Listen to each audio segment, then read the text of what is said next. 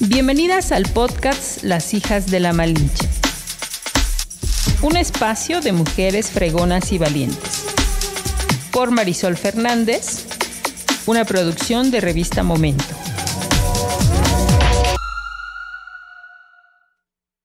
Hola, ¿cómo están? Buenos días, buenas tardes. No sé en qué momento nos van a escuchar. Por lo pronto nosotros estamos hoy aquí eh, grabando desde muy temprano un podcast más. Eh, nuestra sexta temporada. La verdad es que eh, qué rápido se pasan y pues ya estamos arrancando nuestra sexta temporada.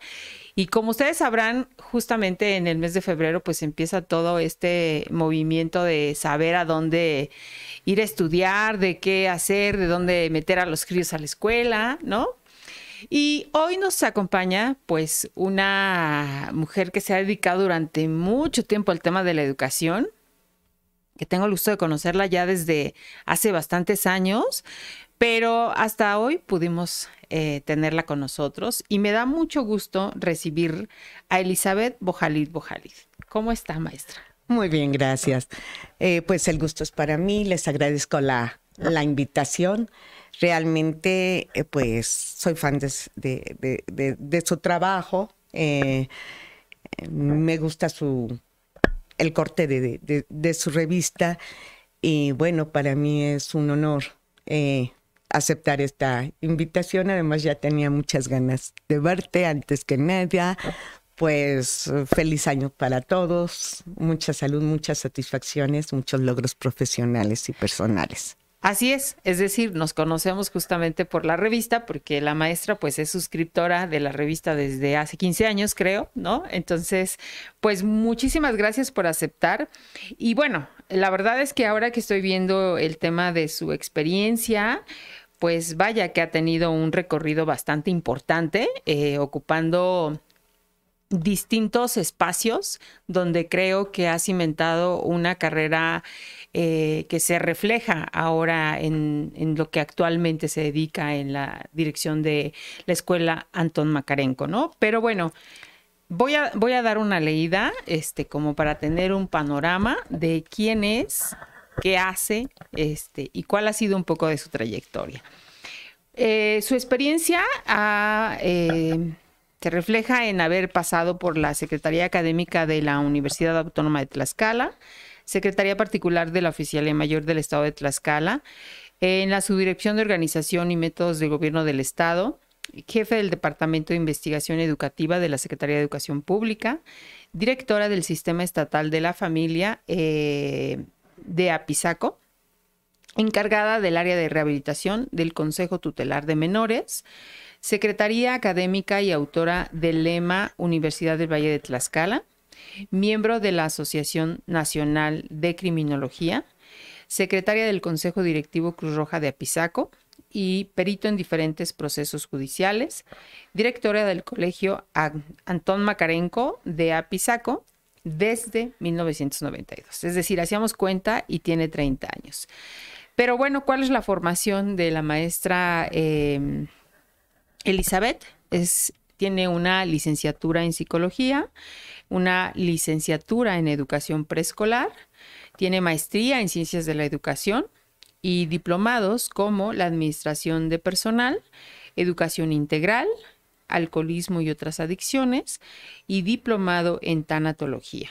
Entonces, como ustedes podrán ver, la experiencia que tiene y el recorrido en la experiencia laboral, pues le permite ahora eh, hablar y estar presente con esta escuela que de alguna manera 30 años pues no se dice tan sencillo, sino ya es una larga carrera. Pero antes de entrar en, el tema de, qué es lo que ofrece esta escuela, eh, maestra, a mí me gustaría preguntarle, eh, ¿cómo fue su infancia aquí en Apizaco? Uy, pues eh, gracias por la lectura del currículum. Eh, lo más importante de él es de que soy apisaquense. Así es. Ese es mi, lo que debe de encabezar mi, mi currículum, orgullosamente apisaquense. Eh, siempre he vivido acá, aquí nací, aquí nacieron mis hermanos. Y mi infancia fue pues algo maravilloso, fue una experiencia maravillosa. vengo de, una familia muy grande, somos 10 hermanos y de unos padres amorosos, eh, con principios, con valores. Siempre me he identificado con la comunidad, desde muy chica fui muy inquieta. Eh, era yo como auxiliar de la vocal de, de, promoción social del ayuntamiento cuando todavía estaba estudiando la carrera, en el tiempo del licenciado eh, Guillermo Galindo, o sea, era yo una, una niña. Eh, pero realmente creo que en las actividades que he realizado, pues, primer lugar, eh, el ejemplo del trabajo de mis padres. Y pues la constancia de, de mis hermanos también pues me hizo ser eh, pues una niña muy, muy plena, muy, feliz, muy acogida. Soy como el sándwich a la mitad, ah, cinco de diez. Eh, entonces, pues como que aprende uno cosas como de los hermanos mayores que la protegen a uno, que le ponen en el abriguito, que la cogen de la mano y como que te vuelves como ídola.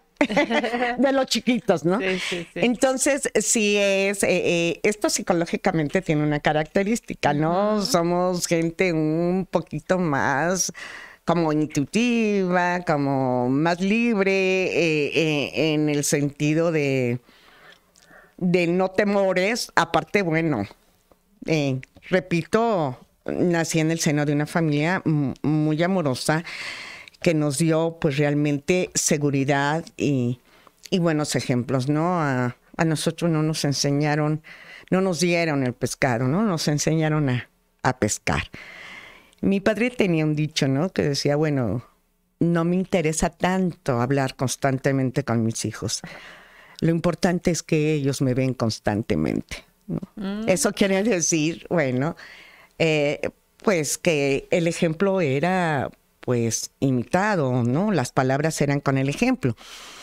Y yo lo recuerdo mucho porque, bueno, habemos padres, me, me puedo incluir yo como mamá, que les hablamos y les hablamos y les hablamos, pero bueno, eh, si, si, si no hay un ejemplo, pues muchas veces resulta como contradictorio. Claro. Sí, el que pues digan una cosa y, tú veas otra, ¿no? Entonces, eh, pues realmente mis padres fueron gente de, mucho trabajo. Eh, orgullosamente soy hija de comerciantes. Eh, mi padre contribuye de manera significativa en los primeros negocios de Apizaco, impulsando así junto con muchos otros eh, la economía de, de nuestro, nuestra querida comunidad. fue el primer jefe de ambulancias de la Cruz Roja, cuando ya ni siquiera tenían ambulancia, ¿verdad? Entonces, y encargado del botiquín, eh, una persona seria, una persona sin vicios, una persona muy de su casa. Y mi madre, bueno, pues mi madre fue una persona muy cariñosa, muy entregada y pues entonces eso te da como, como mucha seguridad, que, que, alguien se sienta amado y protegido por lo más importante que, que es la familia, que es tu primer núcleo de referencia, quien te va a dar seguridad, quien te va a dar protección y quien tiene un rol fundamental en la autoestima de cualquier eh, ser humano, pues ese que como toda familia grande, pues teníamos carencias, ¿verdad? Pero nunca carencias afectivas, jamás, jamás fue carencias afectivas. Tampoco mm, mm, nos dijeron que estudiar era una obligación o nos regañaron por una mala nota, ¿no? Y siempre nos hicieron hincapié, pues que el estudio era la, única manera real de crecer. Eh, Mi padre se moría por seguir una carrera universitaria, no, no se pudo. Mi madre orgullosamente, pues, este, mm, a grandes eh, problemas terminó la instrucción primaria, lo que era muy común hace mucho tiempo. Claro. Pero bueno, yo considero que, tuve unos padres muy sabios, ¿no? Tan sabios como cualquier persona eh, de edad que quizá creo que ahora las generaciones no valoramos, ¿sí? Porque ahí está la experiencia, está el verdadero saber, ¿no? sí. Y mm, pues dijeron, tú te estás labrando tu futuro, tú sabrás si lo aprovechas o no, ¿sí? Entiendo que primero elige la carrera de psicología. Sí, sí, yo en 74 ingreso a la Universidad Autónoma de Puebla, ahora Benemérita Universidad Autónoma de Puebla. ¿Cómo es que le llama la atención esta carrera?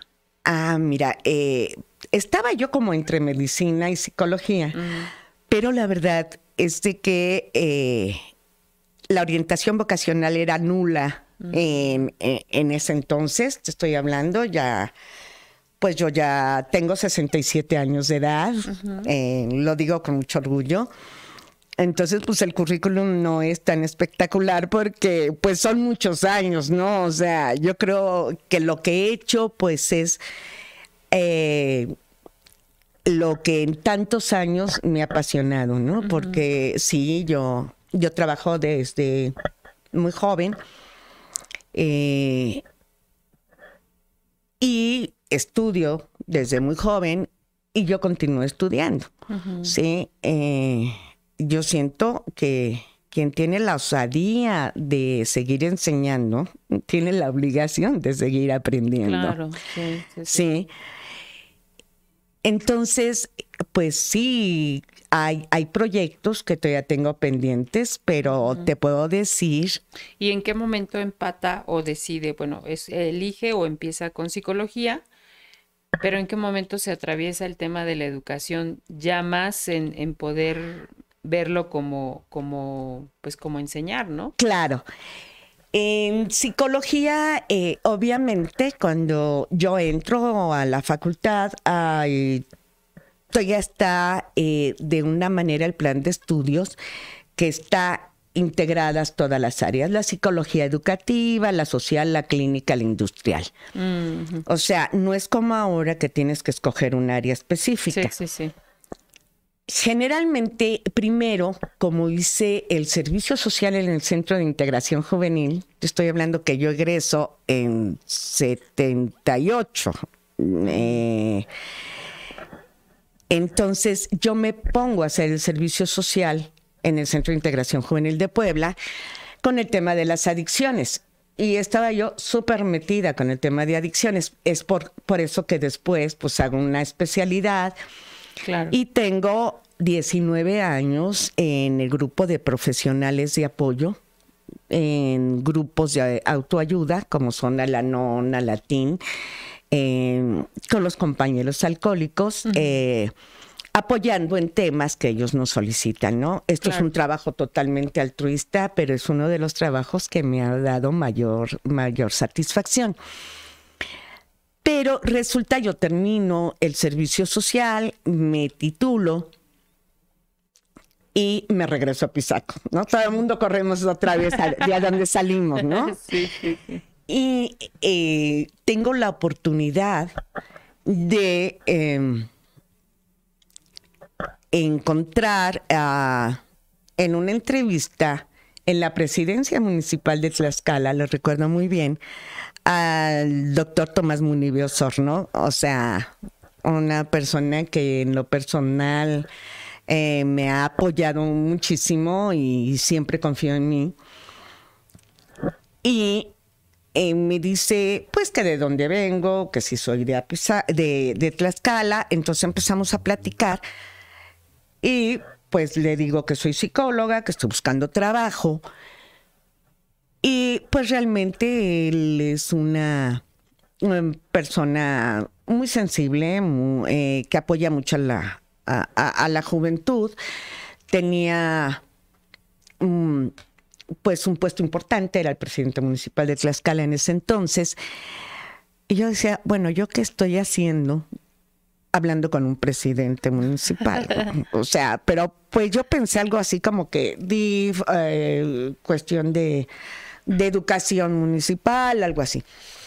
Entonces empieza a revisar mi currículum y me dice, este, pues, ¿sabes qué? Yo también trabajo en la Universidad Autónoma de Tlaxcala y nos hace falta una persona en planeación educativa. Y así, rapidísimo, me, me, subí al coche y llegamos a, la rectoría. Yo inclusive, bueno, eh, no obstante de ser de Apizaco, yo no tenía mucho contacto ya, ¿no? Nosotros hasta, pues, un tiempo atrás de que la Universidad Autónoma de Tlaxcala se creara el 20 de noviembre de 1976 quien aspiraba a una carrera universitaria, pues tenía que salir del Estado. Mm, sí, no teníamos opciones. Y pues realmente también me tocó una época muy, muy bonita y, como de retos, ¿no? Si nos estamos ubicando 76, pues yo tengo 16 años, me toca la prepa de dos años, no, no, no por lista, ¿eh? Yo, yo fui, no fui nunca una una brillante este, estudiante, ¿no? Este, y bueno, pues eh, quizá porque estás disfrutando mucho el momento y yo sabía que había entendido la clase, ¿no? No, no me perseguía tanto una calificación alta, ¿no? Sino haberle entendido al maestro. pero había otra situación que era muy difícil, eh, muy poco común, que la, que la gente fuera a la universidad, la gente mujer saliera, saliera a la universidad. Claro, hay sus excepciones. Entre ellas, pues hay gente que yo admiro mucho, sí, eh, pues eh, una maestra uh, Anabel García Méndez, o sea, gente, pero, pero era, era contada, ¿no? Claro. Y lo peor, bueno, en la familia, pues yo era la primera persona mujer que me que, iba yo a ir a, la universidad. Y bueno, pues siempre hay un poquito de que cómo y tan lejos. Eh, bueno, ahora dices Puebla, te mueres de la risa, o sea, vas y vienes, pero antes sí era... Sí. Eh, entonces es un desprendimiento también importante en esa etapa de mi vida. Y pues me dicen, sí, o sea, te puedes ir, pero vas a vivir con la hermana de tu abuela, mi tía abuela, una persona también muy, sabia, eh, muy, muy cariñosa, pero al mismo tiempo muy, muy firme con quien realmente pues no tenía yo mucha relación. Este, entonces, a donde sea, ustedes díganme en dónde, pero la condición es que me vaya. Y me meto a psicología creyendo que voy a ser psiquiatra porque te reitero que la orientación vocacional estaba en ceros, ¿no? O sea, no, te decían qué quieres, ¿no? Entonces, el abanico de posibilidades que nos daban a conocer, pues era lo que tú, o sea, derecho, eh, el abogado, el doctor, eh, em, el médico, comercio, no sé, administración, no había la gama de posibilidades que hay.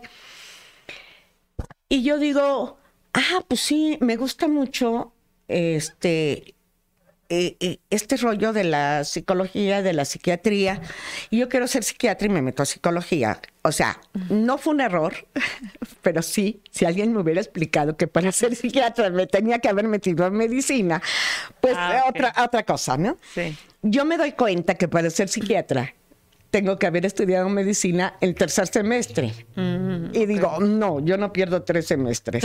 digo, no me arrepiento porque ahora, pues las pues, oportunidades de hacer... Eh, y pues, es una combinación perfecta. No, sí, y aparte las oportunidades de, de, tomar un diplomado, una especialidad en neurología, en fisiología, en psiquiatría, en psicoanálisis, pues existen, ¿no? Sí, sí, sí. Pero eh, sí eh, me, eh, me, llama mucho la atención esto de que, de que fue como un poquito accidental, ¿no? Y cómo las, las maestras te ponen un rol positivo o negativo. Yo admiraba mucho a...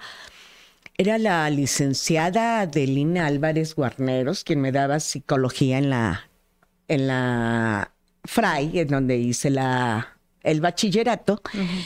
Y bueno, su clase así se me pasaba en, en, dos por tres, yo no quería que terminara, ¿no? Y, y no estudiaba y sacaba dieces, y, o sea, facilidades, así que decía yo, sí, me encanta. Entonces, también influye mucho los maestros y eso es un rol que debemos de tener bien presente los, los, los, maestros que somos guías, somos ejemplo. Y somos imitación muchas veces. no, pues marca, eh, ¿no? Eh, eh, es un marco de referencia muy importante en, en, una personalidad que se está gestando, en un proyecto educativo, laboral, que te va a determinar el mayor tiempo de tu vida porque el ser humano nos pasamos cerca del 70% de la vida trabajando o ocupándonos de la, de la eh, profesión o ocupación que escogimos. Entonces, por eso hay tanta mediocridad en el trabajo. Si no me gusta, pues no lo hago. Y si no lo hago con amor, pues estoy inminentemente destinada al fracaso. Porque cualquier cualquier actividad la tienes que hacer con gusto y con amor, si no, no te sale bien. Y aparte, sufres, ¿no? Es la gente que dice que, que el trabajo es tan feo que te pagan por hacerlo. y, y hay gente que decimos, bueno, ese que, bueno, yo necesito tener un ingreso porque de eso voy a vivir pero en serio que si no lo necesitara yo lo trabajaría gratis, ¿no? Porque te llena, te llena y te, te autorrealizas, ¿no? Claro. Entonces, me dan la oportunidad en planeación educativa de la, de la UAT y eh, entro al departamento de psicopedagogía que combinaba perfecto eh, con las carreras. Y hasta ese entonces solamente había examen de admisión, pero de conocimientos, no había psicométrico. Entonces yo lo, lo, implementamos, ¿no? Claro. Y entonces ya empezamos a tener otro tipo de examen de admisión, el psicológico y el, el, este, y el de conocimientos. Obviamente, eh, te voy a decir, en ese entonces, pues la psicología no era realmente tan conocida, ¿no? Entonces decías, ay, pues ese que me estás adivinando porque eres psicóloga, ¿no? O sea, eh, yo puse un consultorio de, de psicología, bueno, creían que era ginecóloga, creían que solamente iban los locos. Eh, eh, me costó mucho trabajo, ¿no? Ah, y ahora, bueno, pues hay una cantidad de profesionales, te estoy hablando, gente muy joven, de mucho empuje, con mucha em, preparación. Eh, pero sí, a las primeras, a, gente de mi edad, pues sí nos costó un poquito de trabajo que entendieran a qué nos estamos dedicando y sobre todo abrir un campo de trabajo, ¿no? y empiezo precisamente con orientación vocacional a las escuelas, a las preparatorias. Mm, y por medio de la NUYES empezamos a recabar información, porque en ese entonces, pues que este, computadoras, ni que internet, ni que nada. Eh, y hacemos nuestra primera guía de carreras. Entonces me meto al tema educativo y realmente mm. me apasiona eh, porque además, pues, eh, en ese entonces era muy jovencita, tenía 24 años. Eh, y pues la verdad, yo pues así tenga la edad que tenga ahorita, yo siempre pienso que, que los sueños pues se hacen posible, ¿no? Quizá no en la dimensión que tú los planeaste, pero si pones amor en lo que haces, entonces fue muy, fue muy bonito porque teníamos eh, pues un panorama diferente, una selección psicológica diferente. Ya los chicos de, la prepa sabían las carreras que, que, había en el estado. Obviamente, eh, pues tú sabes que la Universidad Autónoma de Tlaxcala se funda eh, y pasa eh, solamente cuatro departamentos que ya había en el Instituto de, en el IES, en el Instituto de Estudios Superiores de, de, Tlaxcala, que, que, es con que empieza la universidad, ¿no? Y eran carreras conocidas de, de mucho tiempo, eh, con las clásicas, ¿no? Derecho, comercio, eh, enfermería y ciencias de la educación pero empieza a extenderse, obviamente, eh, pues eh, es increíble cómo te da la gente oportunidad de aprovechar sus experiencias. Fueron muy pacientes conmigo, me enseñaron mucho. Yo, yo quería ser esponja para, porque sí, sales con un promedio de 9, 7 en la universidad y, llegas y, y en la realidad dices, no sé nada, díganme qué voy a hacer, ¿no? Se supone que debes de hacer muchas cosas, pero no sabes, hasta en la práctica, ¿no? Sí, claro. El doctor Luis Carvajal Espino, que fue el primer rector de la universidad, yo le tengo un, gran cariño a su recuerdo porque fue una persona de mucho apoyo, se rodeó con, em, pues, inteligentes tlaxcaltecas eh, que aparte... Eh, creo que gozo de, de, su amistad, o gocé de su amistad y su aprecio. Y todos eran personas pues ya mayores. El más joven era el rector. Entonces era algo, algo padrísimo porque cuando yo ingreso a, al agua tiene escasos cuatro años que se fundó, ¿no? Eh, oh. entonces, pues, pues todavía rectoría no estaba terminada. Eh, en, en, el bosque todavía había gatos montés, o sea, era como que un poquito jugar a la universidad, ¿no? Pero con una visión. Eh, sí, con una forma de, de, estar creciendo, porque pues estaban iniciando. Claro, no, no, y una filosofía muy bien marcada. Obviamente, bueno, eh, tú sabes que esto fue creado por eh, las gestiones por el licenciado Emilio Sánchez Piedras, eh, del cual es autor el, el lema de la, la UAT. Y pues eh, había gente realmente muy valiosa. Una desgraciadamente ya falleció, pero eh, sí eran, era, era para mí una experiencia muy linda la manera en que fue, fui, fui acogida. Entonces, de ir creciendo. Ah, exacto, ¿no? Yo, yo empiezo eh, haciendo entrevistas, dando pláticas en las, este, en las prepas de orientación vocacional. Sí, necesita un psicólogo porque yo no tuve orientación vocacional. no, eh, fue, fue, fue muy lindo. Se abre el Instituto Tecnológico de Apizaco, pues ya, ya puedes, este, ¿cómo se llama? Eh, crearles un panorama más... Em, eh, con más opciones a los estudiantes. Sí, claro. Y pues no crean, ¿no? Hay un impacto en la población de los padres que no tenían los recursos para que sus hijos salieran a, estudiar. Y muchos chicos se empiezan a integrar, ¿no? Y aumenta eh, eh, el número de, de estudiantes que vemos que se quedan en Apizaco, porque obviamente Apizaco es, pues yo creo que un semillero de grandes intelectuales. Eh, nos falta conocer mucho de ellos. Claro. Lástima que no está aquí mi hermano Mario, porque sí se lo sabe. Como cronista, y la verdad es una persona que tiene una pasión especial para, para Apizaco. Sí, sí, sí pero pues ha habido premios Nobel, eh, ha habido gente muy destacada que obviamente como aquí no encontró las condiciones ni de estudio ni de desarrollo, tuvieron que emigrar a otros estados y difícilmente regresaron, ¿no? Claro. pero, pero es muy bonito porque hay una población que sí regresa ya grande, ya jubilado, y, digo, a pisacos mágico, ¿no? Como que nos atrae. No, sí tiene. y yo realmente eh, solamente salgo el tiempo que... Que, que estudia. Que estudio. Pero eh, en la en la Universidad eh, de Tlaxcala se me dan oportunidades increíbles. Eh, empiezo a participar en las reuniones de la Asociación Nacional de Institutos y Estudios Superiores a nivel nacional.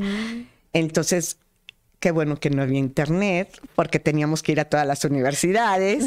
y yo, pues mándame tu guía de carreras, ¿no? Entonces, también en profesiografía, pues ya le podías decir, ¿no? Y aquí junto en Pachuca hay esto en la universidad, en la Universidad Veracruzana hay esto y esto, de qué se tratan, etcétera. Mm. Entonces sí, como equipo le damos una visión diferente, pero respondiendo a los retos, ¿no? Porque además, eh, pues todo el equipo de trabajo de, de la UAT en ese entonces, eh, pues eran unas personas muy visionarias, muy comprometidas y que cogieron el reto con toda la, seriedad y el empuje, ¿no? Mm, Era, eh, fue una experiencia maravillosa. Posteriormente, eh, después de estar eh, tres, cuatro años en el área de psicopedagogía, pues tengo la oportunidad cuando termina el periodo del de, doctor Luis Carvajal, entra el contador Moisés Barcenas Paredes y em, pues llegó a la Secretaría Académica, ¿no? Eh, de una manera interina. Eh, porque no llenaba la, edad de acuerdo a, la ley orgánica de la universidad, ¿no? Tenía 25 mm, años. y bueno, obviamente eh, siempre era así como que el reto, pero primero creo que tuve excelentes maestros, eh, ya mayores, por eso yo soy tan, tan... Em, pongo tanta énfasis en que debes de aprovechar la sabiduría de, la gente mayor, ¿no? Claro. Sobre todo en la eh, en y situaciones... la disciplina que también trae su, su escuela, ¿no? Exacto. es muy distinta a la de ahora. ¿no? no, y aparte es de que ellos son genios, aunque no hayan estudiado, ¿no? o sea, eh, y la verdad, nunca tuvieron reparo eh, en darme toda la confianza. Eh, obviamente, pues sí, se cometen errores, o sea, va uno aprendiendo, pero sí eh, me considero una persona disciplinada que pues lo que no sé lo investigo. Claro. y, que pregunto mucho. Eso siempre me dijo papá, ya, no pregunte. ¿Y por qué? ¿Y por qué? ¿no? Dicen que desde chica, bueno, una persona era era así el sistema, ¿no? Te decían, ¿por qué? Pues porque no, no te doy permiso. ¿Por qué? No, pues porque no, porque soy tu papá. Ajá, pero ¿por qué? O sea, yo siempre quería una explicación, ¿no? O sea, pero sí, quiero saber por qué. Pues Esto, bueno, para alguien, ándele, porque yo lo digo. Esto, pues para mucha gente es un defecto, pero yo le digo a mis padres de familia ahora en la escuela que no, que se pongan a dialogar. A mí me gustaría justamente eh, pasar como a esta parte en donde, pues obviamente, yo insisto, 30 años, dirigir una institución que yo creo que ahora es el referente también aquí en Apizaco, ¿no? En, en materia de escuelas, donde hay una opción. Solo permítame hacer una mención y empezamos justamente a que nos platique cómo inicia el proyecto de la escuela, qué es lo que ofrece a 30 años de estar ya vigente, eh, para que nos vaya platicando. Pero mientras, pues voy a agradecer a Believe Studio, que es un espacio dedicado a resaltar la belleza de la mujer, contando con servicios como ceja HD, microbalding, faciales, eh, alaciado japonés, depilación con hilo o ser española, eh, maquillaje de ocasión, cursos de automaquillaje. Ellos se encuentran en Boulevard Emilio Sánchez Piedras número 111 en Colonia Centro y su número de contacto es 241-223-7426. Los pueden encontrar en redes sociales como Belip Studio. Y también la suculenta que se encuentra en calle Lira y Ortega número 70 en Tlaxcala Centro. Son una cantina 100% familiar donde tú pides la bebida, ellos ponen la botana, siempre muy mexicana. El concepto es que por cada bebida que consumas puedes elegir una botana y cada semana van cambiando sus botanas, pero lo más importante es que es una cantina 100% con ambiente familiar. Y Proech suero hidratante que repara y humecta la piel, la piel de forma instantánea hidrata profundidad, rellena y reduce las líneas de expresión al usarla diariamente. Su fórmula estratégicamente es para brindarte todos los beneficios en un mismo producto. Pueden seguirlos en Facebook e Instagram como arroba proh-skincare, donde encontrarás todos los puntos de venta. Nosotros, les recuerdo, somos punto de venta por si deciden o adquieren eh, este ProEdge para su piel. Bueno, maestra, y entonces, ¿cómo es que decide, voy a abrir una escuela? Eh, obviamente tenía que ser en Apizaco porque, bueno, claro, pues, ama Apizaco, pero ¿cómo es que se decide? Ah, bueno, mira, esto es muy interesante. Eh, yo, bueno, cuando el contador público eh, Mariano González Arur, a quien admiro mucho y también me dio la oportunidad de ser la directora del desarrollo integral de la familia aquí en Alpizaco. Eh, me dio la oportunidad. Eh, yo creo que el trabajo del DIF es una cosa hermosa. O sea, si algo, la verdad es que me apasionó fue eso, me encanta.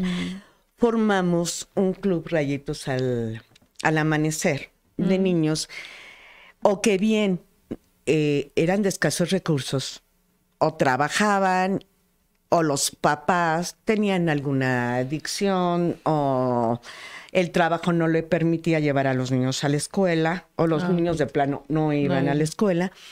Y nosotros acogemos a estos chicos y junto a las chicas de servicio social eh, que están saliendo de la normal para empezarles a enseñar a leer y a escribir. Este, eh, aclaro, esto ya había sido, eh, tanto esto como el club eh, de ancianos ya habían sido creadas por mis antecesoras, ¿no? Gente muy, muy, muy capaz que estuvo antes que yo y que yo soy de la idea de que no se debe de llegar y quitar todo, ¿no? Y yo aquí voy a cambiar todo, sino tomar lo bueno y continuar, ¿no? ¿Por qué? No por continuar porque esté algo mal, sino porque los tiempos son totalmente cambiantes, las condiciones son diferentes y bueno, hay que adaptarse, ¿no? Al sistema, a la población como ha crecido, al nuevo sistema eh, municipal, etcétera. Entonces empezamos los sábados con esto primero llegaban dos o tres, este, y después, bueno, en serio que no cabían en las oficinas del DIF. E inclusive hice una gestión ante mi amiga, que gozo creo que de su amistad todavía, la señorita este, Curiel, que era la directora honorífica estatal del DIF, para que consiga los desayunos, no solamente para los niños que, que, que van a la escuela, sino con más razón para los que no van a la escuela, ¿no? Los que van a la escuela todavía tienen un, para un cuaderno, para algo. Los que no van a la escuela no tienen nada. Y bueno, hago un estudio y lo justifico, se manda a México y se acepta, ¿no? Entonces realmente fue un logro muy, muy importante. Claro, eh, apoyada por, por eh, el contado Mariano. ¿Hasta cuántos niños llegaron a tener? Pues yo creo como 200. Sí, y, teníamos que, de diferentes edades. Sí, y de diferentes grados. y, bueno, aparte de eso, que también una de las políticas del DIF era promover la, educación para adultos. Mm. Sí, entonces pues había irnos a los a, los cerezos, irnos a los centros de rehabilitación y darles este a, a, estas personas la oportunidad de terminar. Yo tengo fotos con gente que terminó su secundaria a los 78 años, ¿no? Y entonces fue algo increíble, ¿no? Claro. Eh, también, bueno, eh, eh, la infraestructura de la licenciada Beatriz Paredes Rangel, una de las fortalezas que ella siempre impulsó, pues fue no descuidar nunca la educación para, para, adultos, ¿no? Entonces, cuando se termina este periodo, bueno, que el DIF tiene muchas eh, áreas en las cuales este, intervenir, yo digo, ¿qué voy a hacer sin escuela? ¿Dónde están los niños? Y obviamente, bueno, tengo la oportunidad de entrar a la Secretaría de Educación Pública ah, como jefe del Departamento de Investigación Educativa. Para eso te voy a contar cómo da vuelta la vida. El secretario de Educación era precisamente el doctor Tomás Murillo ¿no? Sí. Entonces, este, pues yo recibo toda la información, eh, los requisitos para abrir escuelas, la participo en la comisión que nombra el entonces gobernador del estado, Tulio Hernández Gómez, en 81, para que los directivos del tecnológico, de los CEBETIS, ECITES, eh, porque están en auge, eh, empieza el auge de, de, carreras técnicas y de escuelas de medio superior y superior, medio terminal, superior y superior, contribuyamos a aportar, ¿sí? Las modificaciones a la ley estatal de educación, ya no federal. Ah, estatal porque, bueno, eh, hay ciertas ah, adecuaciones por el Estado, por las condiciones, por las características. No es lo mismo enseñar en Baja California que enseñar en Tlaxcala, ¿verdad? Claro, sí, sí, sí. Y bueno, me empieza a apasionar mucho, pero yo tengo un panorama muy general de qué son, qué son las, las escuelas del, Estado, ¿verdad? Y ya con, em, ¿cómo se llama? Con el panorama que, que, tengo, pues digo, eh, creo que debo de abrir una escuela en donde yo ya no esté haciendo observaciones a las demás escuelas, ¿no? Porque ya tenía yo la mía. sino para hacer para la mía y precisamente ver las dificultades que pasan eh, cada cada este escuela, pues entre paréntesis, como ya sabes, ¿no? En la crítica de, de, medio romántica, ¿no? Porque yo no lo voy a hacer como si fuera tan fácil. Pero sí creo que yo ya tenía un gran camino recorrido en cuanto, bueno, también fui catedrática en la Universidad Autónoma de Tlaxcala en enfermería, de iniciación en la psicología y psicología 4. Los funcionarios teníamos la obligación de dar una clase este, gratuita, obviamente. Okay pero de estar en contacto con la comunidad universitaria. Eso mm. era la idea central del rector, ¿no? Que no fuéramos ejecutivos y atrás del escritorio, sino que mm. tuviéramos un contacto. ¿Y qué contacto más importante que el que esté dando clases? También de psicología 4, con mm. chicas de la licenciatura en enfermería. Ahí abrimos eh, el sistema de universidad abierta en en enfermería. Fue el primero que, trabaja como sistema de universidad abierta. Y pues también tuve oportunidad de intervenir en algunas clases de, trabajo social, de comercio, con, dando psicología del mexicano, etcétera, ¿no? Pero obviamente pues la Secretaría Académica requiere muchísimo, es muy demandante, ¿no? Sí. Termina el periodo del contador este eh, Barcenas, nace mi, mi niña, mi única niña, eh, y realmente, o sea, dije no, no, eh, estaba yo en un momento muy, muy importante en la carrera. Obviamente el licenciado doctor Ortiz bueno, que era el único compañero que, que tenía yo no tan grande. Él era director del departamento de idiomas cuando yo ingreso, todavía está estudiando Derecho, un excelente estudiante. Eh, pero él ya lleva su equipo de trabajo, ¿no? Mm. No, no, no, no rescata gente, sino dice, aquí esto, ¿no? Eh, y digo, va a estar difícil volverme a integrar, ¿no? Aparte, bueno, cuando nace tu primera hija, no sé si te pasó, pero a mí me entró como pavor, como obsesión, yo ahora qué voy a hacer con ella, no la quería dejar con nadie, ¿no? Eh, me tomo un break y ahí me, este, fue cuando yo ingreso a, a la, la SEP. Posteriormente de, de la Secretaría de Educación, mmm, por el antecedente de pertenecer a la Asociación de, de Criminólogos y haber tratado en el DIF y en el Centro de Integración Juvenil, me solicitan en Oficialía Mayor del Estado para ser parte de el área de formación humana del Consejo Tutelar para Menores. Mm, ya. Pero era muy demandante, ¿no? Son chicos que, pues, que necesitan eh, muchísimas herramientas, ¿no? Sí, sí, sí. Y obviamente, pues, eh, ahí duré año y medio, no, no mucho, porque definitivamente, ¿no? Si había un problema, un intento, una pelea, un intento de fuga, algo así, pues te hablaban dos, tres de la mañana, ¿no? Entonces yo cogía a mi niña así chiquita y me iba yo corriendo. Entonces dije, bueno, esto no está funcionando. Sí, sí, sí.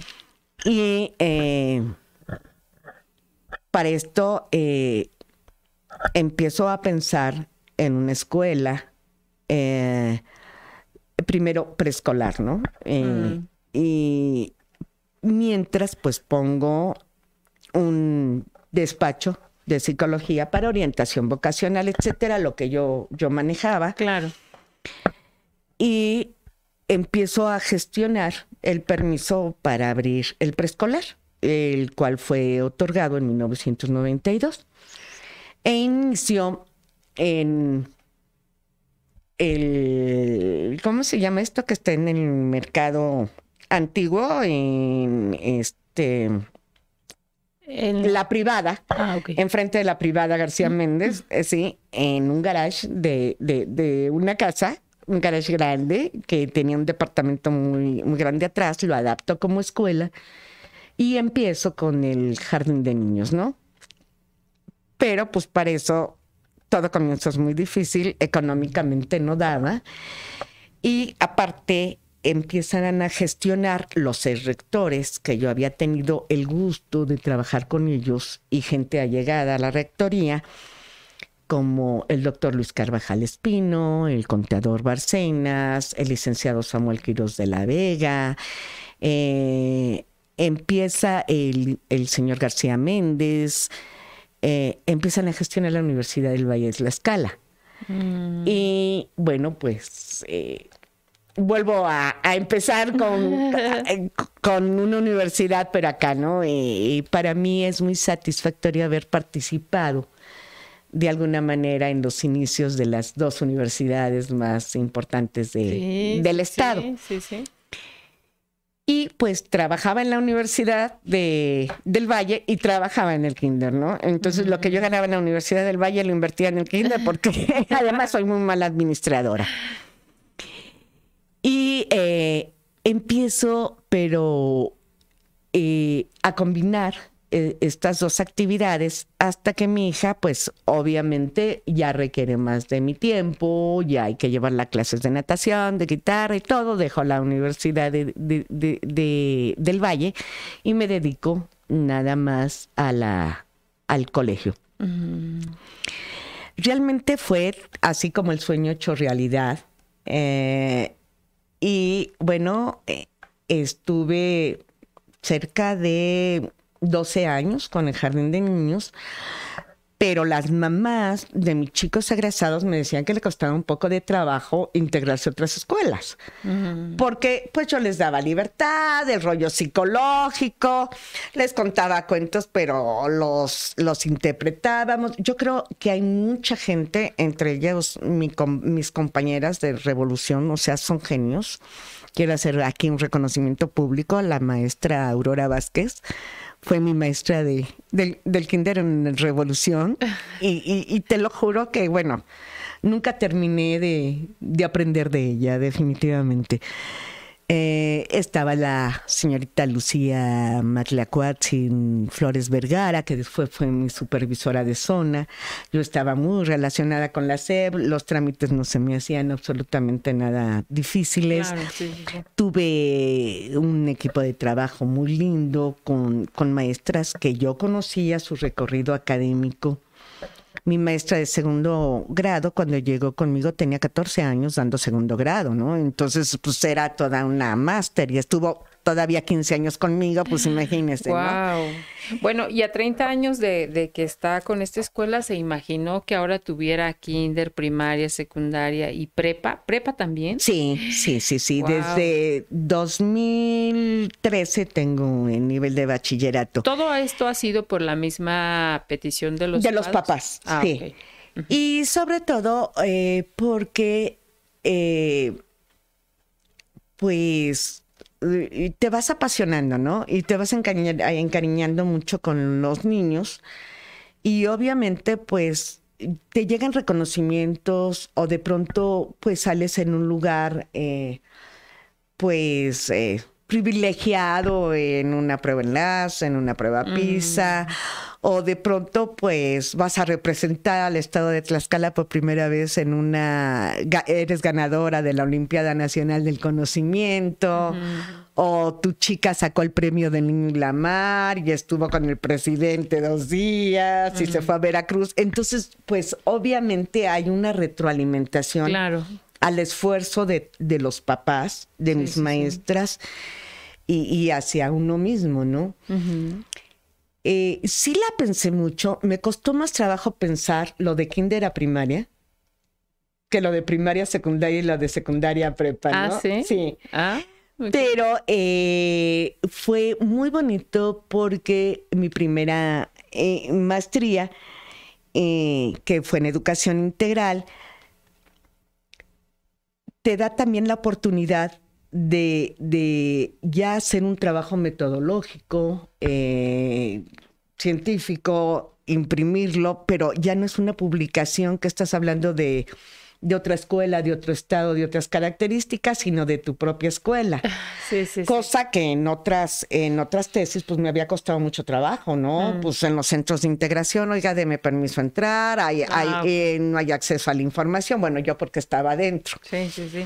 Pero de todas maneras. Sí, aquí valía la pena tomar el ejemplo de claro. que ya estaba, ¿no? Y bueno, pues mi segunda maestría ya, ya es sobre estrategias de aprendizaje, tomando en cuenta las competencias académicas y de vida, ¿sí? Mm. Las competencias de vida de los niños, porque los, los maestros no estamos solamente para enseñar matemáticas, español, etcétera, según el plan de estudios del nivel donde se encuentren, sino también para enseñarle a los niños a socializar, a ser tolerantes, a fomentar el compañerismo, a difundir la inclusión. Yo tengo lenguaje de señas en secundaria y bachillerato. Tengo dos niños con problemas sordos, esa es la palabra adecuada. Eh, interactuamos mucho con ellos. tengo chicos con capacidades diferentes en mi escuela, ah, en donde eh, se les adapta un sistema de aprendizaje donde se evalúa diferente, se habla diferente, ¿sí? Y se enseña diferente. Claro, sí, sí, sí. Eh, entonces, Son distintas Exactamente, pero es muy importante que si quieres hablar de inclusión, sí, sea una inclusión total, ¿no? O sea, yo... Eh, ¿Esa podría ser una fortaleza de su escuela? Sí, sí, definitivamente. La asesoría psicológica también. La libre expresión también. Hay, hay reglamento, hay normas. Yo soy una persona muy disciplinada, eh, me rijo por siempre por los lineamientos de la Secretaría. Obviamente, pues yo también estuve del lado del escritorio de ahí, ¿verdad? Es como meterme en un autogol. Sí, sí, sí. Este, pero sí, eh, yo siento que sí fomento la libertad en los niños. Eh, mm, me cuido mucho que no tomen la escuela como un castigo, sino como una oportunidad. Eh, me preocupo por investigar como psicóloga su tipo de aprendizaje, su estilo de aprendizaje, su razonamiento, su coeficiente intelectual, les hago pruebas proyectivas de personalidad, pues vas viendo cómo cada generación, ¿sí? Se va modificando y te va poniendo así totalmente en seco, o sea, sin ninguna, un bálsamo, la realidad, ¿no? Eh, yo comparo mm, los resultados de mis baterías psicológicas en chicos donde tenían una imagen de la mamá que los quería, les cuidaba, les contaba cuentos, ¿no? Y ahora lo que admiran de su mamá es sus pestañas postizas, su celular, su coche, etcétera, ¿no? Del papá, pues que los llevaba al parque, que se ponía a contar cuentos, etcétera. Ahora pues le gusta cómo se viste la novia del papá, o como este, el coche del papá, o, o el celular del papá, ¿no? y sin mencionar... ¿Cómo han cambiado las eh, eh, Y pues lo que se considera como valores, ¿no? Entonces, es, es importante también, hay cosas que, que, cambian, obviamente, la inserción de la mujer al sistema productivo ha sido bastante significativa, qué bueno. Pero yo creo que muchas eh, personas nos hemos ido como al lado opuesto de la, de la moneda, ¿no? Como que no ha sido como un justo medio, ¿no? Eh, los extremos. Los extremos, sí. O sea, como yo trabajo, pues ya no llego y reviso la tarea, ¿no? Yo creo que el tiempo eh, debe de ser de calidad, no de cantidad, ¿sí? pues hay mamás que no, no trabajan y dicen, es de que yo no trabajo, estoy todos los días con mi hija todas horas. Pues sí, pero lo tienes viendo la televisión contigo en un sillón o, abre la puerta o sube a tu cuarto o cosas por el estilo. O sea, eh, no se da un diálogo de calidad como cómo te fue a la escuela, cómo te sientes, qué te revisaste. Y en esto, pues yo te voy a decir que pues, mi reconocimiento hacia las mamás en su mayoría, pues que en el tiempo de pandemia se nos vino una situación realmente inesperada, muy difícil, y tuvieron que aprender a ser maestras, ¿no? Eh, a fuerza. Eh, ahí demostraron que sí, las tlaxcaltecas somos hijos de la Malinche totalmente, o sea, aunque no era de Tlaxcala ella, pero jugó un papel eh, fundamental. Pero eh, también te das cuenta de que los niños te hablaban y te decían, por favor, maestra, eh, que nos regresemos a la escuela. No, no me gusta hacer la, la tarea con mi mamá porque me da de coscorrones o me pellizca la oreja o cosas por el estilo, ¿no? O sea, de pronto sí hay una gran, eh, un gran porcentaje de padres de familia, no hablo de mi escuela, no hablo de Tlaxcala, estoy hablando en estadísticas nacionales, ¿sí? Que eh, es tan absorbente los tiempos que vivimos, tan imperiosa la necesidad también de trabajar, ¿sí? ¿sí? Eh, porque hay una inflación totalmente desproporcionada eh, y el poder adquisitivo pues cada vez es menor, ¿no? Pero tienen, eh, mucha gente tiene la idea de que los llevan a la escuela y ahí que, los, que les enseñen y que los eduquen, no. Nosotros enseñamos y en un ambiente armónico dentro de la práctica de valores, pero los valores, eso es trabajo de, de, la escuela, es trabajo de casa. Y pues desde hace, sí, mm, como más o menos una década, las estadísticas reflejan que la participación de los de los de las madres de familia debido al aspecto laboral, pues muchas veces no es la deseable, ¿no? Entonces nosotros como maestras o como directivos tenemos que buscar las herramientas que tengan no solo para salir adelante.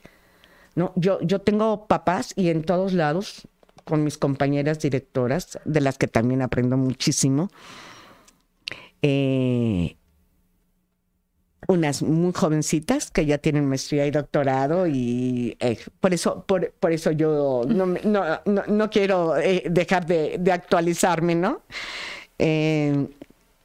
pero es, es algo muy importante porque no se nos debe de olvidar que antes que nada, ¿sí? Tenemos una responsabilidad con nuestros, con nuestros hijos, ¿no? Yo hay mamás que las veo el día de la inscripción y el día de la clausura, si es que van, ¿no? O sea, y, bueno, es muy difícil que el niño se acostumbre a, y de pronto, si, si la mamá no participaba en actividades escolares con él, pues le soltamos casi dos años con el niño eh, en una pantalla que jamás ninguna tecnología, por muy avanzada que esté, eh, puede eh, sustituir. la pedagogía cara a cara personalizada, de afecto, de cariño, de abrazo, de apapacho, de estímulo, de, de, regaño, si quieres, de, de límites, ¿no? Claro. Pero es de que la verdad, este, también fueron eh, sorpresas muy agradables. Eh, se calcula que si México no hubiera pasado por la pandemia, el manejo de toda la gente que nos dedicamos a la, a la educación, por lo menos de la mayoría de ella, ahorita en los medios, en las computadoras y en todas estas situaciones tecnológicas, nos hubiera llegado dentro de 10 años. Imagínate el retroceso, ¿no? Lo aprendimos por una condición de pandemia, de salud, pero sin estar preparadas. Sí, sí. Definitivamente, ni los niños, ni las autoridades, ni nosotras. Sí, sí, sí. Eh, y realmente creo que con todas las dificultades, la educación en Tlaxcala lo manejo bien. sí, sí, y de eso me siento profundamente orgullosa, ¿no? y, aparte de, de, ofrecer estos grados desde el kinder hasta la prepa, ¿hay algunas otras actividades? sí, claro. Como institución? Nosotros eh, tratamos de dar una atención integral. Eh, todos los chicos pasan por psicología. No porque estén locos como cuando empezamos a trabajar en, en Tlaxcala, sino eh, para ver su estilo de aprendizaje. Por ejemplo, si, si un niño tiene un estilo de aprendizaje visual y la mamá no ha detectado que tiene un problema de miopía o astigmatismo, o sea, la maestra te puede reportar, el niño no aprende y todo el día pues se la pasa parándose de su lugar, ¿no? Pues ¿cómo? ¿Cómo? Pues claro que sí. ¿Qué quieres que haga? En primer lugar, un niño no puede estar por naturaleza mucho tiempo sentado y quieto. Eso es ilógico, ¿no? Así de que calladitos y no se muevan. Y yo digo, perdón, ¿cuántos años tienen? O sea, no es antinatural, ¿no? Tienes que buscar una estrategia, una dinámica, sacarlos al patio, ponerlos a repartir gises, hojas, hacer equipo. O sea, no los puedes tener sentados, ¿no? Sí, sí, sí. Eh, entonces, aunque te pongas de cabeza, si un niño aprende de manera visual, ¿sí? Y tiene un problema visual y no ha sido detectado, ¿sí? ni es flojo, ni es desobediente, simplemente no le entiende, pero no depende de él. Claro. ¿sí? Sí, sí, o es auditivo y tú y la maestra no habla, nada más escribe en el pizarrón. o es kinestésico y la maestra no lo deja pararse de, de, la banca, ¿no? No va a aprender. Entonces hay que combinar esos estilos de aprendizaje, hay que combinar los intereses, la personalidad del niño, tomar en cuenta de que, de qué escuela viene, su nivel académico, no para comparar. Yo en mi escuela no tengo cuadros de honor, ¿no? Y si tuviera cuadros de honor, fuera al niño que trabaja o que sale de, la escuela y se va a trabajar a la panadería, o, o el niño o la mamá que está de empleada doméstica en una casa para pagar la colegiatura, o el niño que toma dos horas de camino para llegar a la escuela. Ese sería mi cuadro de honor. ¿Sí? Entonces, en ese sentido, sí hay estímulos, obviamente, hay becas académicas, se mencionan los promedios, pero en mi escuela nunca ha habido ni habrá un cuadro de honor, tal como lo reconocemos socialmente, claro, ¿no? Claro. ¿Y tiene este tú, ambos turnos o solamente es uno? No, solamente tengo un grado por grupo Mm, sí, yo no tengo primero A, primero B, primero C, ah, porque si yo quiero ser tan meticulosa en saber su razonamiento, su coeficiente intelectual, sus características de personalidad, su estilo de aprendizaje, y decirle a las maestras cuál es la estrategia para tratarlos, porque las maestras, o sea, son las que manejan los contenidos, saben perfectamente los aprendizajes esperados en cada grado yo no la podría hacer teniendo una escuela de 700 niños. O sea, entonces pierdo mi objetivo. Y mi objetivo es, es, es, la calidad, no es la cantidad. Mm, entonces yo no tengo primero A, primero B, primero C, ¿no? Eh, tengo uno. Uno. Porque mi comparativo es saber si realmente los de primero A obtuvieron los conocimientos. No me importa si son seis, siete que no me oigan, no me importa a mí una calificación. Mm. Unos aprenden antes, otros después, pero todos terminan aprendiendo. A mí lo que me importa es que el niño esté contento, esté feliz, esté realizado, porque así va a aprender lo que sea. Claro. Si el niño es un genio, pero tiene problemas disfuncionales en su casa, la mamá no colabora, tiene temores ocultos, no manifiesta, no le enseñaron a manifestar eh, emociones. Eh, hay niños que llegan y llegan y me dicen, ese que a ti no me da pena abrazarte cuando quiero correr a abrazar a mi mamá me da pena. Y yo digo, ¿cómo? Pero sí es la mamá, ¿no? claro que hay en la mayoría, gracias a Dios, de madres extraordinarias. Pero sí siento que el sistema nos está absorbiendo, ¿no? Los gastos, la inflación, ¿sí? Eh, obviamente, pues creo que nadie salimos a trabajar porque queremos, ¿no? Bueno, al menos que tengamos así como millonarias o algo por el estilo, ¿no? Yo no atiendo ese tipo de gente. Es más, yo presento un estudio de mercado para que mi escuela sea aprobada. Este, que se necesita porque hay una gran cantidad de escuelas. Claro, ¿sí? Sí, sí, Es uno de los estados que más escuelas tenemos. Eh, eh, yo digo que quien no estudia en Tlaxcala, digo, de plano, pues es porque no quiere estudiar, ¿no? Educación en línea, está aquí el módulo de la UNAM, o sea, está del Politécnico. No, no, no, ese que eh, en instituciones muy, muy, lindas y que van a la vanguardia, ¿no? Sí, ahora ya hay una... Ahora hay una amplia gama, ¿no? Y, siendo territorialmente uno de los estados más chicos de la República, tenemos ahora ya una cantidad de, opciones y de carreras impresionantes. Es por eso eh, que yo... Eh, trato de hacer convenios con diferentes universidades del Estado y, de los estados circunvecinos, Puebla, eh, Jalapa, etcétera, para asegurarme que el niño va a tener una opción. Okay. Sí, que no va a ser un limitante, ya no alcancé la ficha, etcétera. O según la política de la universidad, ¿no? Digo, pues, o no tenía palancas, o me pidieron tanto, o algo así, o me obligaron a pertenecer a un partido, o sea, algo que no les guste, ¿no? Obviamente.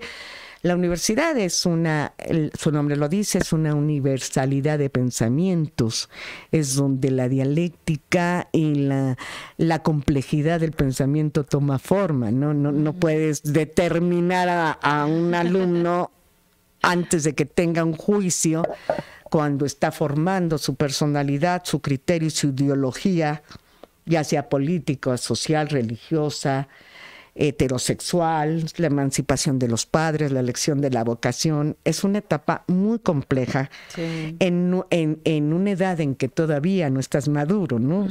Y todavía, pues ya te están determinando, ¿no? Debes de hacer esto. Eh, X cosa, pues es un poco contradictorio. 30 años, ¿qué más quiere para su escuela? ¿O qué, cuál es el, el futuro inmediato? Mire, eh, solamente es eh, definitivamente que los niños salgan con aprendizajes significativos. Esto quiere decir que esto que nos pasaba a nosotros de que lo pasé en blanco, y de veras, yo física, química y matemáticas, o sea, lo pasé por la gracia de Dios. O sea, lo pasé en blanco porque no sé nada. Me meto, me meto a las clases ahora con mis alumnos. Pero que el aprendizaje, poco o mucho que tengan, sea realmente eh, significativo, no memorístico, razonado, asimilado, para que sea la base de un aprendizaje nuevo que haga anclaje, ¿sí? Eh, con el aprendizaje y los estímulos. Que tengan la seguridad y la confianza, que son chicos preparados, que pueden salir con las herramientas necesarias porque ellos la tienen, las tienen de nacimiento. Y pues que sean eh, chicos que sean felices, ¿no? Yo no sé el tiempo, pues ya voy a hablar como viejita, que Dios me preste vida. Eh, obviamente que, tenga yo la, capacidad tanto física como, como mental eh, de, de, de, estar enfrente de la institución pero sí me he preocupado por, dicen que, este, como mis jefes, ¿no? Este, aprendo cosas eh, positivas, ¿no? Eh, por rodearme de gente joven, de gente eh, comprometida, de gente que, que yo me veo con vocación, sí, porque me dicen, oiga, el plan de estudios cambió. La reforma educativa, ¿no? Y cada rato la reforma educativa. Bueno, desde que yo tengo la escuela ha habido siete reformas, entonces es, es, es, es difícil, ¿no? Eh, inclusive yo suspendo en segundo trimestre mi, doctorado porque obviamente el cambio de, de eh, contenidos y, la línea metodológica que yo llevo, que es el enfoque de competencias, cambia la filosofía de la competencia, ¿no?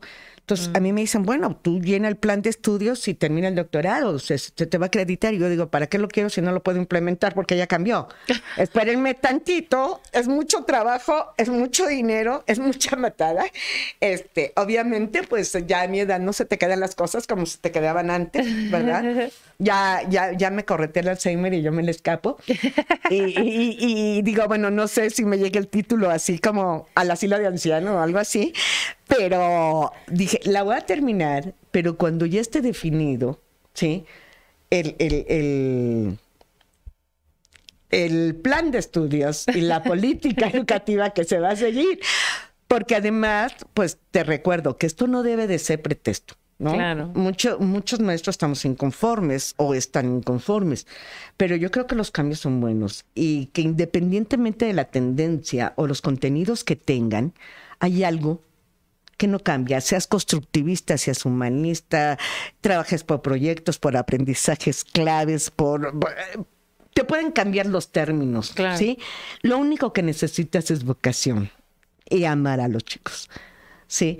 Ahí como en todo, vas cogiendo lo que tú crees que les está funcionando en esa condición, en este contexto social, en este contexto económico y sobre todo en la etapa familiar que están viviendo. Si viven en una familia con papá, mamá, sin papá, mamá, si están a cargo de los abuelos. O sea, y que ellos sepan que somos gente valiosa independientemente, ¿no? A mí eso de que, pues no tengo mamá, ah, pues dime cómo lo hiciste, ¿no? Porque todos tenemos. O sea, no vive contigo tu mamá. O sea, tratamos de eh, crearlos eh, con la idea de que no están estigmatizados. Si yo no voy el Día de la Madre, como, ¿por qué no? ¿no? No puedes decirle a tu abuelita, a tu tía, o venir y cantarle a las mamás de otra persona. Digo, eh, no estigmatizados deben de entender que la separación de los padres, lo, cual es muy común, ¿sí? Eh, en la actualidad, es una cosa de adultos, que ellos no están casados, que no es su bronca, que, que deben de respetar las decisiones de ellos y que no les tiene por qué afectar porque la mamá siempre va a ser la mamá. El papá siempre va a ser el papá.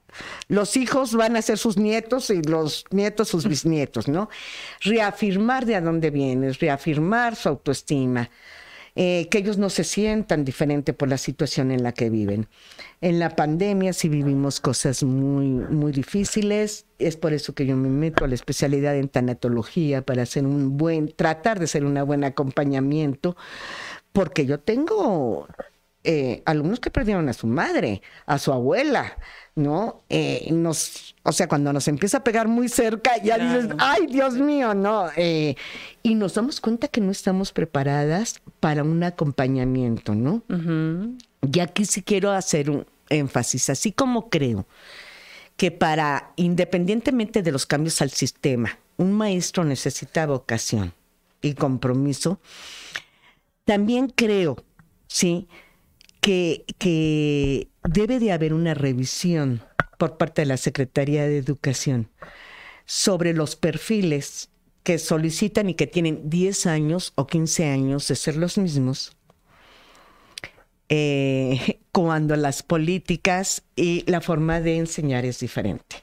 Si te están hablando de una escuela inclusiva, donde eh, tengas que aceptar, no por sino por inclusión a niños sordos, a niños con características diferentes, TDA, autismo, etcétera, etcétera, no te admiten una maestra de educación especial frente a grupo. O sea, entonces como que siento que ahí hay un hueco que hay que llenar. Perdón, debe de haber, con todo respeto, eh, una, una, eh, así como se cambió el plan de estudio, se debe de cambiar y extender la gama de profesionales que los atienda. Claro, no quién. Digo, definitivamente eh, yo tengo un grupo de psicólogos, tengo un departamento de psicología y gracias, yo soy psicóloga, ¿no? Porque digo, yo si fuera otra directora no voy a pagar un dineral para que hagan ese tipo de estudios que son muy demandantes y además son muy completos. Yo lo hago porque es mi escuela. Claro. Pero si no, yo no tuviera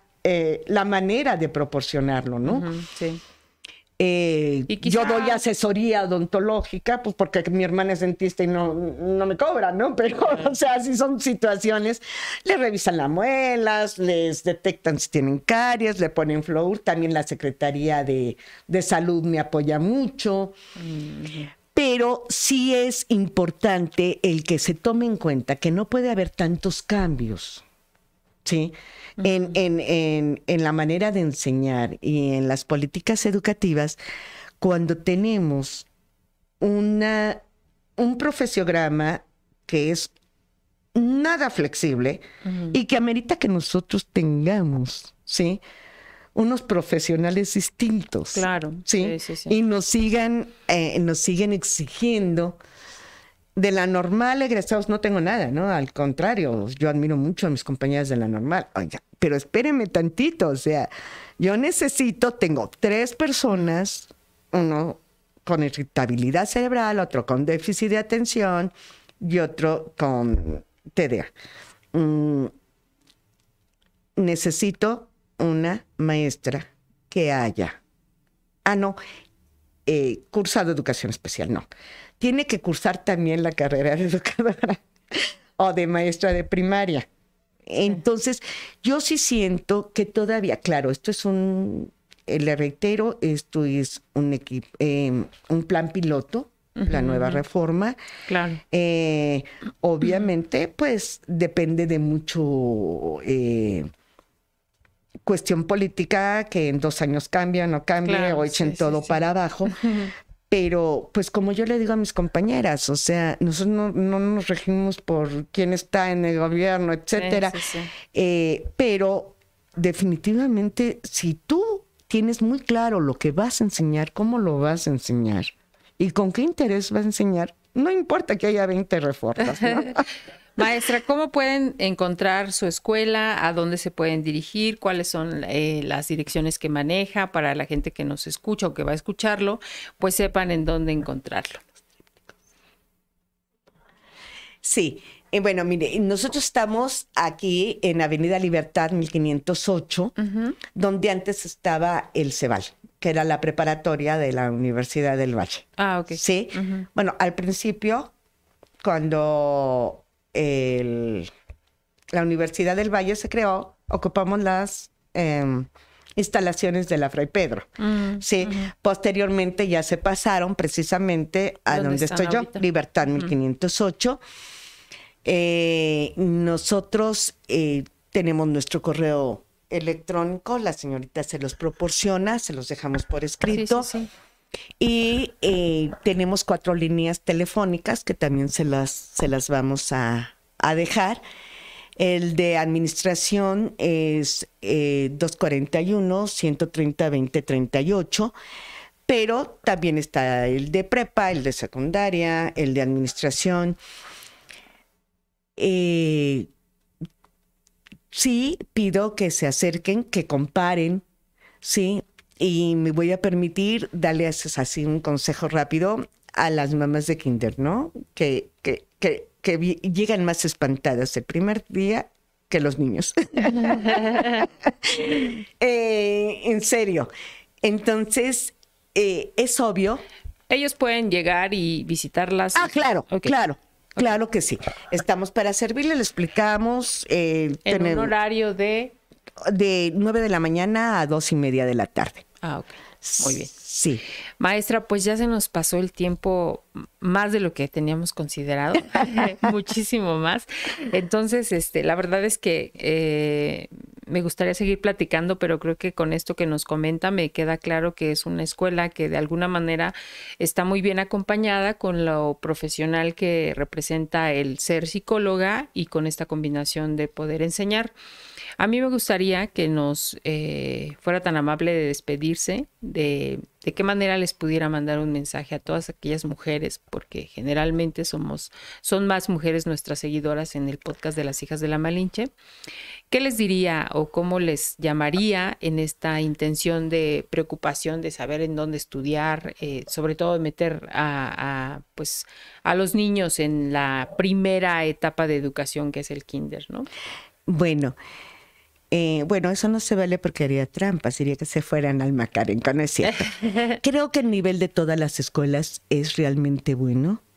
Si las escuelas estamos incorporadas es porque llenamos los requisitos. O sea, todo el mundo enseñamos, ¿no? Lo que cambia es el método de enseñanza claro. y los plus, ¿no? Uh -huh. En mi caso, pues hay taekwondo, hay ballet, hay defensa personal, hay francés desde cuarto grado, aparte del inglés ya somos un centro recertificado por Cambridge, etcétera. Pero a donde ellas se sientan más a gusto y en donde el niño se sienta a gusto, porque un niño que no se siente a gusto en su escuela está destinado a no aprender. Y que eh, tomen en cuenta y nunca se les olvide que los primeros años de separación cuando los dejan en el kinder, es normal que extrañen, pero que ellos cuando empiezan a llorar eh, por el proceso de separación, que cada año es menos la, la, el, el, la cantidad de niños que lloran. O sea, hay niños que ya te dicen adiós, ya que se vayan, ¿no? Este, y la mamá, bueno, llorando en la reja, ya no quiero ni pasar por enfrente, ¿no? Pero generalmente caemos en el error de que mmm, pues mañana no lo voy a traer porque me dio tristeza porque lloró. Entonces el, el niño vuelve a sufrir la separación. Mm. Y lo dejan ocho días y lo dejan de llevar tres días y vuelve a sufrir. O sea, al lugar de sufrir una vez, se pasa sufriendo constantemente. O sea, déjenlo que se acostumbre que llore y por favor, los primeros, las primeras semanas evitar que falte porque entonces se desacostumbra y vuelve a pasar algo que es totalmente normal, pero pues que no es necesario tampoco que, que sufra tanto, ¿no? Claro. Este, pues muchísimas gracias. No, gracias Elizabeth. a ustedes. Eh, yo me quedo con algo que realmente me pareció admirable de usted, porque efectivamente, pues una parte importante era promover su escuela, pero me ha sorprendido cuando dice que no importa a qué escuela se vayan mientras sus hijos estén contentos. Y ese es un consejo muy grande porque independientemente de que ella busque efectivamente alumnos para su escuela, pues también a veces es importante ver a los niños, porque a veces solamente escogemos porque me gusta a mí. No porque le gusta al niño o porque él se sienta cómodo. O porque el niño vio que en esa escuela había caballitos. Perdón, eso no es como suficiente para tomar una decisión, una decisión ¿no? Así Donde es. ellas estén más tranquilas, porque es un hecho, ¿sí? Que nosotros transmitimos nuestra angustia, nuestra inseguridad del niño. El niño no nace con eso, ¿eh? Es aprendido. y donde el niño se sienta feliz. Muy bien. Pues muchísimas gracias, maestra. Le agradezco mucho. No, te agradezco este, a ti. Gracias por compartir toda esta experiencia y toda esta pasión también que tiene por su trabajo, porque eso es importante. Gracias también a mis compañeros, a Fede, a Ale, que están aquí apoyando gracias, en el Ale, tema gracias, de producción. Fede. Pero sobre todo, gracias a usted por seguirnos, por empezar con nosotros esta sexta temporada de Las Hijas de la Malinche. Ya tenemos a otras grandes mujeres que van a estar compartiendo en este mes de febrero y la verdad es que todas están increíbles, de todas estamos aprendiendo mucho, así es que no dejen de seguir Las Hijas de la Malinche a través de sus redes sociales, de compartir y de seguir hablando entre nosotras. Muchas gracias. Muchas gracias a ustedes. Bueno. Bienvenidas al podcast Las hijas de la Malinche. Un espacio de mujeres fregonas y valientes. Por Marisol Fernández, una producción de revista Momento.